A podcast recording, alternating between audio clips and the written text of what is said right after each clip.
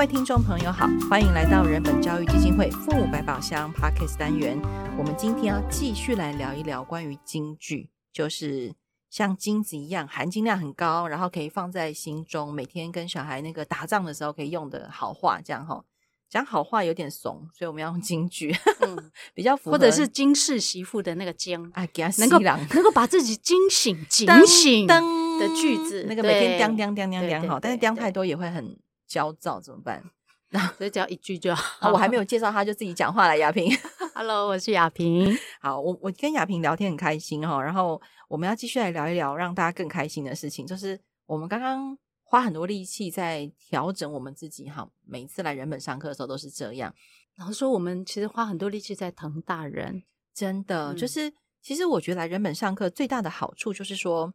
嗯，人们不会给你一个所谓的 role model，就是说他不会给你一个什么典范，你一定要学谁，好，或是像谁。但是市面上很多的教养书，就是他就开宗明义说我是谁，所以我有一个成功的小孩的角色。然后你来学我的方法，好像你的小孩就会变成像我的小孩一样这么成功。我觉得这个真的是鬼话连篇了哈。嗯，你怎么看啊？我从来不看那些书，哎、我 就等你这一句话。但是我跟你说，因为我以前开书店，哦，好，虽然它倒了，啊嗯、不便说什么 了。好好好，但是我跟你说，我真的有认真看过那些教养书。嗯哼嗯，我觉得最大的问题就是说。大家都以为我按照他的方法教我的小孩就会像他，嗯，但是这中间最大的逻辑上的盲点到底是什么？我们让主任来点破我们一下，快点啊！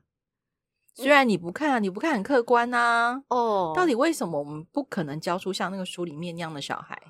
嗯、呃，因为没看那个书啦哈，所以我不知道该怎么讲。但是就以我自己的的那个状况来讲，就有时候其实我在课堂上。不太举我自己的例子，那那个当然有一种心情，就是说，毕竟我是我，我的小孩是我的小孩，就大家不是我，然后大家的小孩也不是我的小孩，所以有时候我会有点犹豫，会分享我自己的例子，因为不见得能够适用。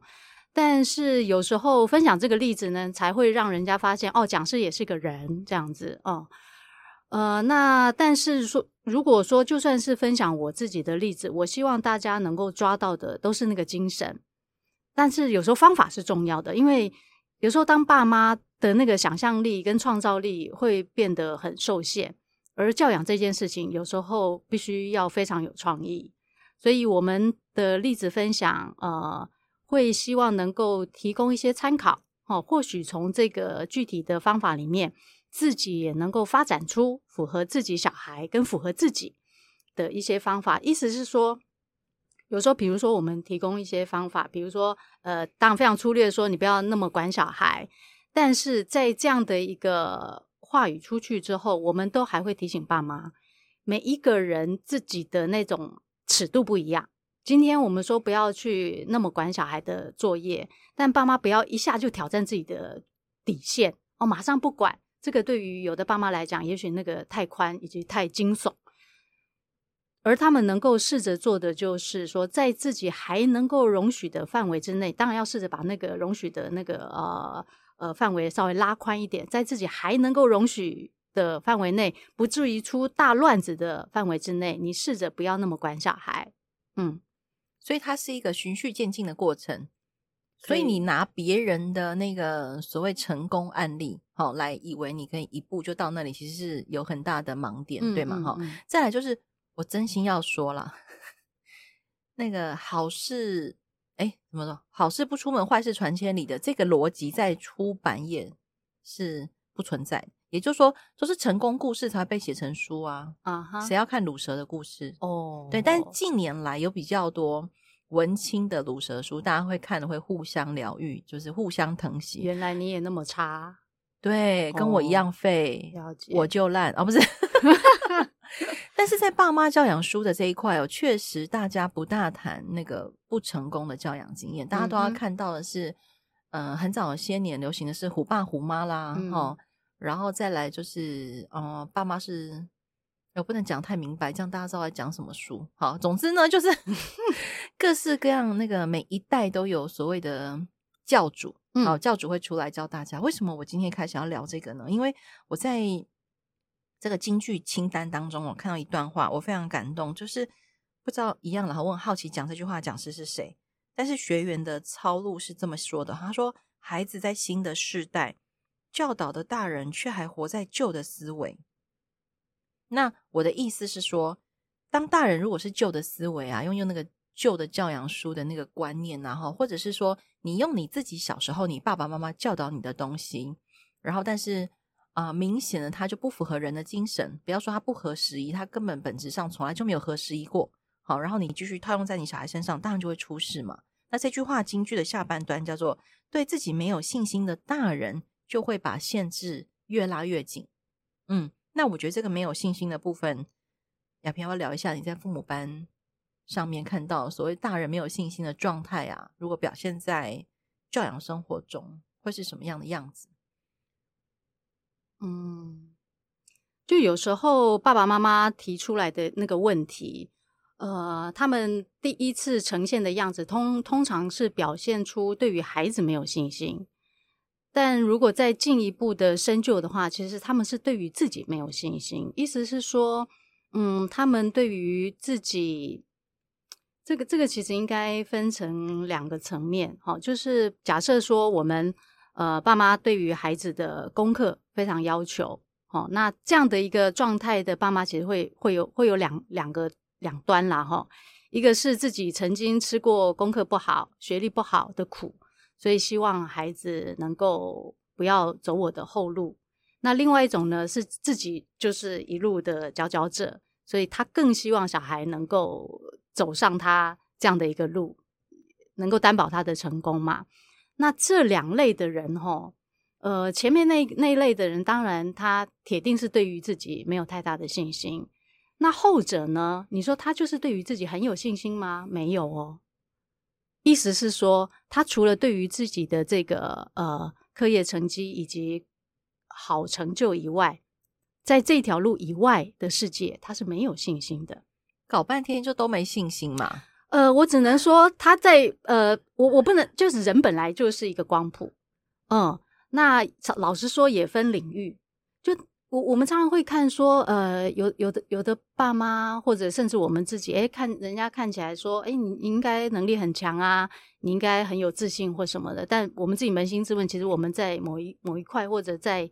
某一个层面上面，我们对自己自信并没有那么高，那那个那个没有那个自信是是怎么来的？所以，就我都很难讲说一个人可以全面性的说他很有信心，或者是全面性的没有没有信心。所以刚刚就是呃呼应到说，刚刚培育在问说，爸妈对于自己没有信心这件事情是怎么来的？意思是说，我们对于孩子所有的要求、期待跟希望，都跟自己本身的状态非常非常有关系。嗯。那如果自己没有信心，就会是希望孩子能够来完成他的遗憾，对不？哎呦，我怎么笑出来？我们没有没有做到的事情，那那一块一定是自己觉得有遗憾嘛？那我们就希望有人能够帮我来完成。我我我猜，在这个爸妈亲子之间，这种情况并不是少见。我以前都觉得这种情节啊，只会留在民事八点档。或是三立电视台，嗯，好，诶，偶像剧也会来一点，嗯，但是等到我把这样的议题放在心中的时候啊，然后再去听我身边朋友们的故事，真的搞惊喜，还真的有很多人会这样告诉我，他们之所以这么用力栽培小孩，嗯，就是因为点点点啊，因为我以前好棒棒，所以我的小孩怎么可以不好棒棒呢？或者是说。就是因为啊，我的表哥、表姐、堂兄、堂姐、表哥、表妹、妹啊、姐啊，全部都抬青椒，嗯，只有我，嗯，不是台青椒，所以我的小孩就更要怎样怎样。然后偏偏该死的是，他的这些表啊、堂啊的小孩也都很优秀，所以等到他自己生了小孩之后，他也期待认为他的小孩务必也要这么优秀，所以他不仅要弥补自己的遗憾。还要看着眼前这些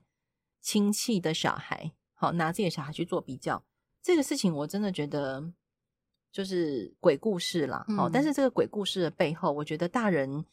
呃看见的是现实啊。这句话也是在这个京剧录当中有一个爸妈他抄录的，说说大人看见的是现实，那小孩看见到底是什么？他说小孩看见的是梦想。那如果曾经有讲师是这么跟学员说的，我我们刚刚在吵一个事情，就是到底什么是现实，什么是梦想？嗯，我觉得现实就是就是那些嘛。但是我刚刚就该跟培聊天，然后我我觉得也许在很多爸妈的眼里，只要孩子呃想象的未来是跟这个课业。呃，好好读书，能够有个好学历这件事情不相关的，爸妈就会解读成梦想。那如果跟这个呃课业有关的呢，他们就会把它解读叫做志向。就梦想不能当饭吃，你可以当兴趣。我翻白眼了呢。等一下，等一下。所以，如果我在那个开始去念书，然后例如说我读到王永庆的故事，嗯、大家小时候有读过王永庆的故事，叫做卖冰棒，什么卖冰棒？我读过那个书，我印象超深刻，因为我们好像在小三还是小四的时候，我们老师就发全班那个班书，在过往不注意、不注重阅读的年代，我们老师就发那个班书哦，书名永远都不会忘记，因为我觉得这世界上怎么这种人叫做叫太阳起床的人？各位，王永庆是叫太阳起床，所以呢，如果有个小孩读过这本书，他说：“爸妈，我以后也要像王永庆一样赚大钱。”那请问这个叫志向还是梦想？如果通常小孩讲这句话，他是有想跟爸妈讲说，我只是要读到小学毕业就好嘛？啊，对啊，然后、哦、你看王永庆是不是也是小学毕业，哦哦、然后就可以赚大钱？嗯，爸妈可能就讲，人家是王永庆，你有这个本事跟能耐吗？你不然你你你也去叫太阳起床，我就相信你可以赚大钱。我们在干嘛？或者是我知道了，现代版的爸妈还会说，可是你知道王永庆？呃，底下有多少博士在帮他工作嘛？嗯嗯嗯嗯嗯。但是如果有小孩在说，我我没有要当第二个王永庆啊，我就是我自己啊。然后我也没有，我也没有说我要去帮王永庆工作，我没有要变成博士，然后去帮王永庆工作啊。我不能就是我可以叫月亮起床，可以叫太阳起床，这样吗？其实哈，我觉得有有时候，嗯。我们在讲说要让孩子有自己追求梦想的一个空间，那有时候我们就会举一些例子啊，什么吴宝春啊，或者是那个、哎、那个那个打毛线很厉害那个打毛线设计，那个那个服装设计师也是名扬国际的那个设计师，叫什么名字？哎呀，我马上你，你知道我在你知道我在说谁吗？哈哈哈，或者是说像像什么任何名人那那些他们。呃啊，你看啊，那个他们其实这样子追求自己梦想也不错啊。但我我猜有更多的爸妈心里面就想说，那个那那那那个那个是别人，我我我不需要我的小孩这么成功，那我只希望我的小孩还是按照一般所谓正常的道路成长就好。就爸妈会不会心里面这样想啊？就是说，就是说平凡的幸福。对对对对对对，我没有小孩要变那么伟大啊，不用因为追求梦想变成一个伟大的人啊，那还是走一条安全的路就好。他现在可能想吴宝春就那么一个，那个名某某设计师就那么一个，不会啊，现在还有陈耀宽面包师也很厉害啊，是不是？你看，你看，这就是另外一个问题，就是这个社会上的媒体效应造成大家就只认识吴宝春啊，哦，对不对？然后其实还有很多很厉害的面包师，不见得他一定要去。或者是说，大家只记得全台湾第一个面包冠军啊？我知道了。通常在那个我们问爸妈的时候，说啊，你愿不愿意让小孩去追求梦想？其实大部分爸妈都会说愿意，但他们接下来的就讲说，我也看他，我也从来没有看他为了梦想去追求什么事情，或者是说他的兴趣就变东变西，一下子喜欢弹钢琴，下一次又想要去做木工，我都看他没一个定性。我觉得爸妈的问题就会。疑问会出在这里，但是，嗯，但是往往爸妈是就是扼杀 小孩子真正能够去追求他的热情跟梦想的一个主要的人吧。这说说起来是有点难听了哈，但是有时候会是这样，因为就爸妈还来不及看到孩子多发展一点点的时候，爸妈就会先先入为主的说。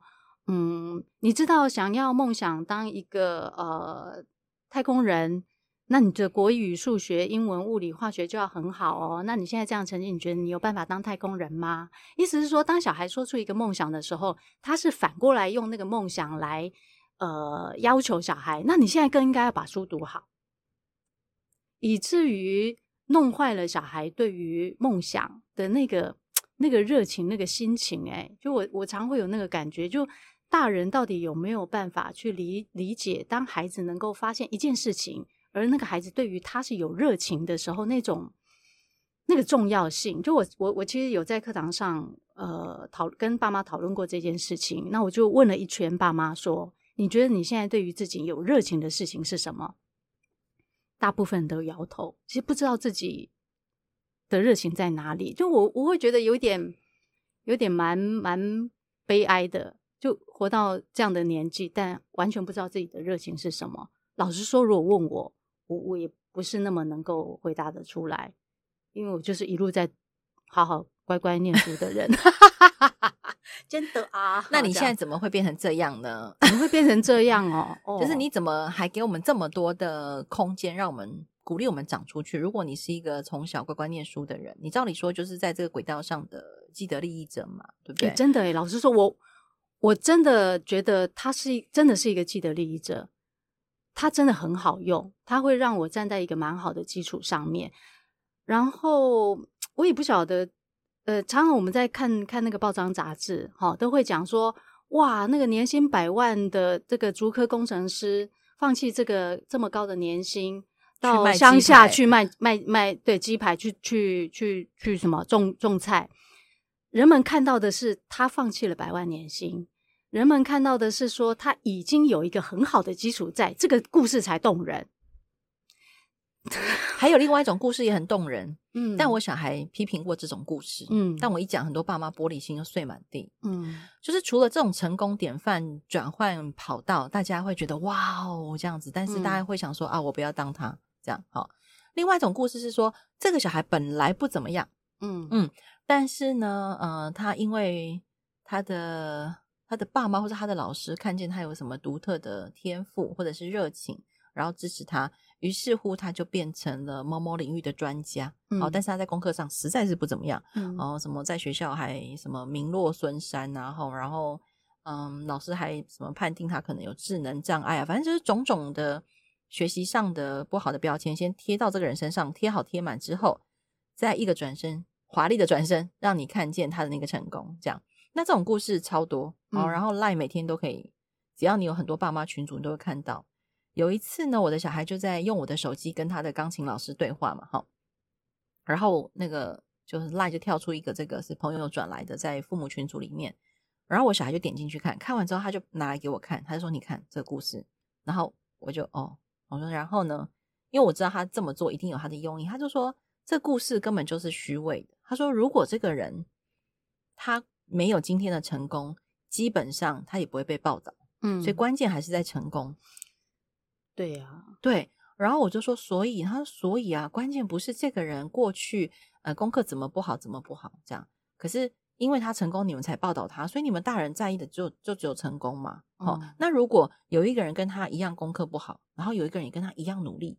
可是没有跟他一样成功，嗯、那你们就否定他了耶，因为他就没有被报道了。嗯嗯嗯，我心里面想说，也是没有到这么极端啦，去否定他，但是我觉得孩子确实看到了我们大人。自己忽略的那个逻辑上很大的反差，就是我们其实还是只想看到那个成功的样貌，嗯，我们其实不大可以接受那种，所以，所以大人不给小孩谈梦想是因为这个原因吗？生怕失败挫折太多，然后就另外一个当然路太歪，呃，对，那个所谓的歪是不是我熟悉的路？嗯，所以。呃，大家都还是希望自己的未来能够多一点掌控嘛。那你一旦走的不是我熟悉的路，甚至是在这个大环境里面，大家不是那么那么认同的，会通向成功的路，大家大家其实都会会会紧张、会焦虑嘛。嗯、呃，那刚刚讲到说啊，虽然我一路都好好的念书，乖乖的念书，然后当然是来到基金会之后，其实是是一个大转弯嘛。就来这边对我来讲是整个从零开始。但是也刚好有这个机会让我过另外一种生活，嗯，那然后呃，你说我现在那么愿意让孩子走自己的道路，老实说也有我的投射，就因为我觉得我自己空空的，什么都没有，虽然有学历，但我觉得好像在人生的生活上或热情上面是空的，所以我会非常开心我的小孩能够去追寻自己的热情，嗯，这个这个这个是一个投射。嗯，那但是就是说，刚问说，那为什么我能够有这样的一个转换？就当然来基金会之后，就会发现，嗯，想要开始了解人，想要开始了解自己，而不是单纯那种嗯学历呀、啊、或者读书啊。呃，我所谓的读书是读教科书。嗯，来基金会应该也读很多书，但不是教科书。对对对、嗯，就像我们最近一起上课，就是两个拼命读书。嗯 哦。这样，然后来基金会上课，我刚刚很好奇，因为刚刚雅萍有讲到有一个课程，我很好奇，叫做打造全新亲子关系五周计划。好，就是我们其实还是很鼓励大家到基金会来上课。但是我第一次看到这个课的时候啊，的五周，哎，嗯，是五周制药还是五周？思思有两种。这五周计划是在做什么？呃，其实这个这个五周哈，我们已经把这个课程设定的目标非常非常清楚的意思是说，我们要。跟着爸妈一起陪他们练教养，然后我自己的想法就是说，我不会讲太多的教养观点，每一堂或许提到一个跟两个，而在我说完了、解释完了这个教养观点之后，我会希望他们能够就着他们自己本身的经验来提问，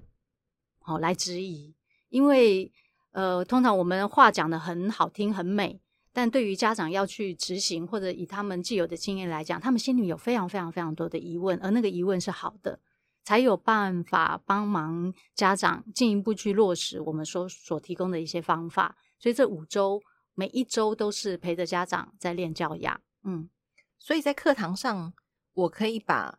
我对雅萍讲这些话的不同意、不理解，就直接问，对，然后回去要练习，回去练习。其实我在课堂上就带着他们练习，而这一次的五周计划，我带他们最多的练习是怎么样把话说好。哇，这个很难呢。嗯，就当场我告诉你话该这么说，但是当我跟他们说话要该这么说的时候，我会同时点出他们之所以原来用他们的那个话语，是他们对于人、对于自己、对于小孩心里面是有个假设在。我要他们能够看到，他们之所以那样子说话，心里面对人的想象跟假设是什么。嗯，这样子才有助于说。他们回去之后，在遇到孩子有不同的对话情境的时候，他们能够回头想到这个更深的一层，就能够发展出啊，那我话应该要怎么说才比较合适？所以看起来在练练方法，嗯，可是其实也在往自己里面提升更多。因为当你去问人这个东西是什么的时候，其实你已经牵涉到非常多哲学的讨论，或者是嗯，现在。不管是社会学啊、人类学，其实都在谈人这件事情。心理学也是。我觉得这课真的可以一般人都来上吗？我觉得大家的好奇应该会是这个、欸。可以，可以，我可以吗？你要不是啦，我是 对哦，哦，你是说爸爸会自问说我可以吗？对啊，当然啦、啊，当然可以、啊、所以来啦，不要怕，对不对？来了来就对了，这样子。嗯嗯、而且这个练习哈，就是我觉得要再强调一次，这个练习我觉得是让自己在这个状态当中不会好像只停留在抱怨。嗯。然后只停留在自怨自哀，对，嗯，这个很重要。好，然后我们最后再把今天这个金句念一次哦，然后再补充一句，就是小孩是活在新的世代，教导的大人如果还活在旧的思维，当然就点点点了哈。还有就是小孩有能力看见的东西，大人未必可以看得见。小孩看见是梦想，大人看见是现实。这句话真的好残酷哦，嗯嗯，大家就好好慢慢想啊。对啊，我觉得把这样的话放在心里头想想，嗯，如果你的小孩跟你说：“妈，我要做这个，妈，我要做那个。”可是我最后要抱怨一下，就是有时候小孩说 A 说 B 说 C，大人马上就把它套到功课上，套到生活上，嗯，或者是说啊，那你现在就要开始怎样怎样啊，然后大人就非常认真的把它当一回事，有没有？等到小孩三个月过后。又换一个新的时候呢，大人就玻璃心碎。嗯，可是我常常觉得那是大人自己 想太多、嗯、哦。就是你要一定要把梦想搞得这么的，那怎么形容呢？小孩其实，在那个当下是认认真面对梦想的，嗯嗯，但是他的认真跟你的认真应该不是同一件事情，对对对，好，所以常常就会有纷争，这样好、嗯，所以。是认真，不要有纷争，哈，好哦，好，今天再次谢谢雅萍，然后也期待大家有机会到人本教育基金会来上课，然后当然了，不要忘记要继续听我们的 podcast，谢谢大家，拜拜。